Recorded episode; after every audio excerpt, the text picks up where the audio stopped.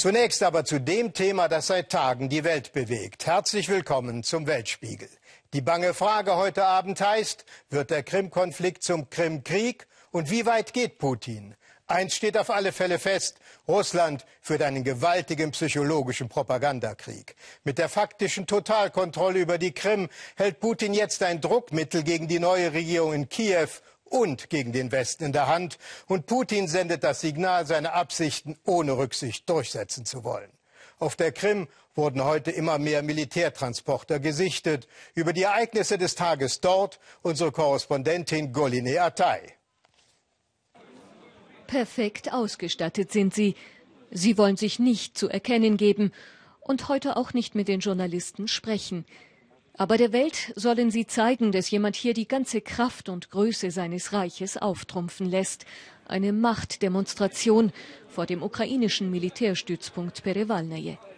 Die Ukrainer schauen zu. Nichts hat sich hier bislang verändert, sagt der Kommandant der Einheit. Die stehen vor unserem Stützpunkt und wir stehen in unserem Gebiet. Haben Sie ihnen gesagt, warum Sie hier sind? Nein, aber gehen Sie sie doch fragen. Nervenkrieg vor der Kaserne. Vor dem Tor etliche Journalisten. Und die uns wohlbekannten prorussischen Fahnenschwenker, die mit lauter Stimme die Atmosphäre hier entspannen wollen. Die Russen werden unseren Stützpunkt nicht einnehmen, ich sag's euch. Die bleiben draußen. Die wollen nur bis zu unserem Referendum warten. Und da kann jeder dann entscheiden, wie es mit der Krim weitergeht, ob wir bleiben oder gehen.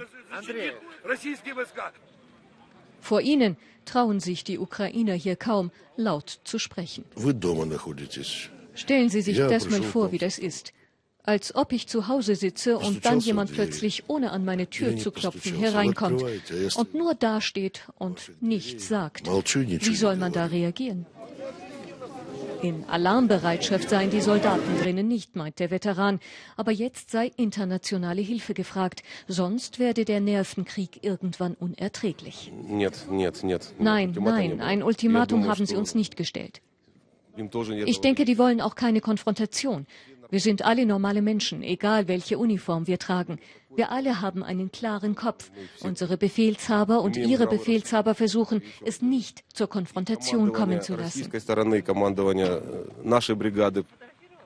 Wir tun so, als ob die Russen gar nicht da seien, sagt der Oberstleutnant noch, als ob wir nur für unsere Kaserne verantwortlich seien zur gleichen Zeit in Simferopol, der Hauptstadt der Krim. In der Kaserne wird die Flagge der ukrainischen Streitkräfte heruntergenommen, die Flagge der Krim gehisst, neben der ukrainischen Fahne. Werden Fakten geschaffen für eine künftige Krimrepublik? Wir wissen es nicht. Ein paar hundert Meter weiter russische Soldaten. Wir hatten ein Gespräch mit ihnen. Sie schlugen uns vor, unsere Waffen ihnen zu übergeben und uns unter ihren Schutz zu stellen.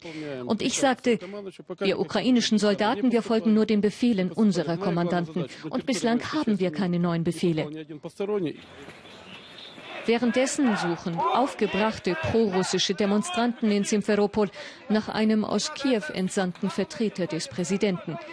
Den habe man geschickt, um auf der Krim zu vermitteln, aber niemand wolle hier einen Vermittler, sagen sie erbost.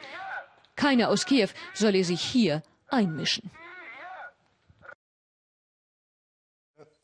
Ich begrüße jetzt unsere Korrespondentin auf der Krim, Goline Atay. Guten Abend, Frau Atay. Vor kurzem erreichte uns die Meldung, dass der Chef der ukrainischen Marine zur russischen Schwarzmeerflotte übergelaufen ist. Besonders pikant, erst vor zwei Tagen wurde er vom neuen Übergangspräsidenten ernannt. Ist das der Beginn eines Dominoeffekts in der Armee oder nur Propaganda? Nun, er ist auf jeden Fall der erste prominente Überläufer, Denis Berezowski. Ähm, er wurde vor kurzem von Kiew ernannt zum Chef der ukrainischen Seestreitkräfte und besonders pikant war dann, dass er sich vor kurzem hier mit russischen Einheiten in Sevastopol getroffen hat und gleichzeitig ernannt wurde zum Chef der Seestreitkräfte der Krim. Und allein schon diese Personalunion, diese Konstellation, die hieß für Kiew nichts Gutes. Und äh, vor einigen Minuten haben wir dann gehört, dass Kiew tatsächlich Berezowski entlassen hat. Und somit wird er wohl der erste prominente Überläufer sein.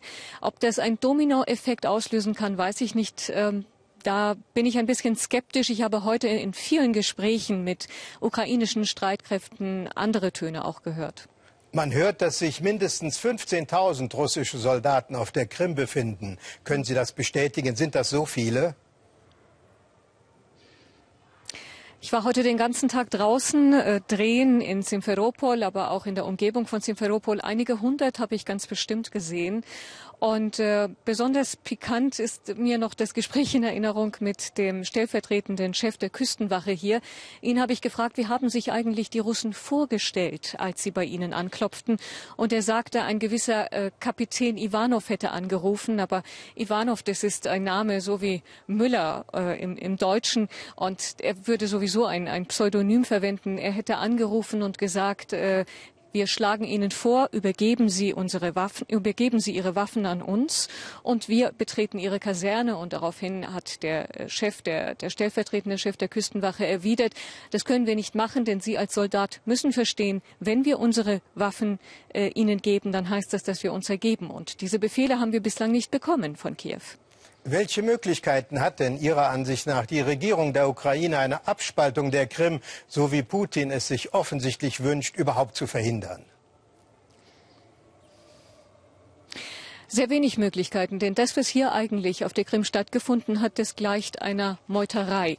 Was äh, die von der Verfassung her ist ja eigentlich äh, die Regionalregierung hier in, auf der Krim der Regierung in Kiew unterstellt. Aber die äh, Regionalregierung hier, die neue, sagt, wir erkennen die neue Macht in Kiew nicht an und wir haben unsere Streitkräfte hier unter unsere Kontrolle gebracht. Und das Einzige, was Kiew im Moment tun könnte, wäre tatsächlich Streitkräfte hierher zu schicken und das wäre dann der Beginn einer unerträglichen Eskalation.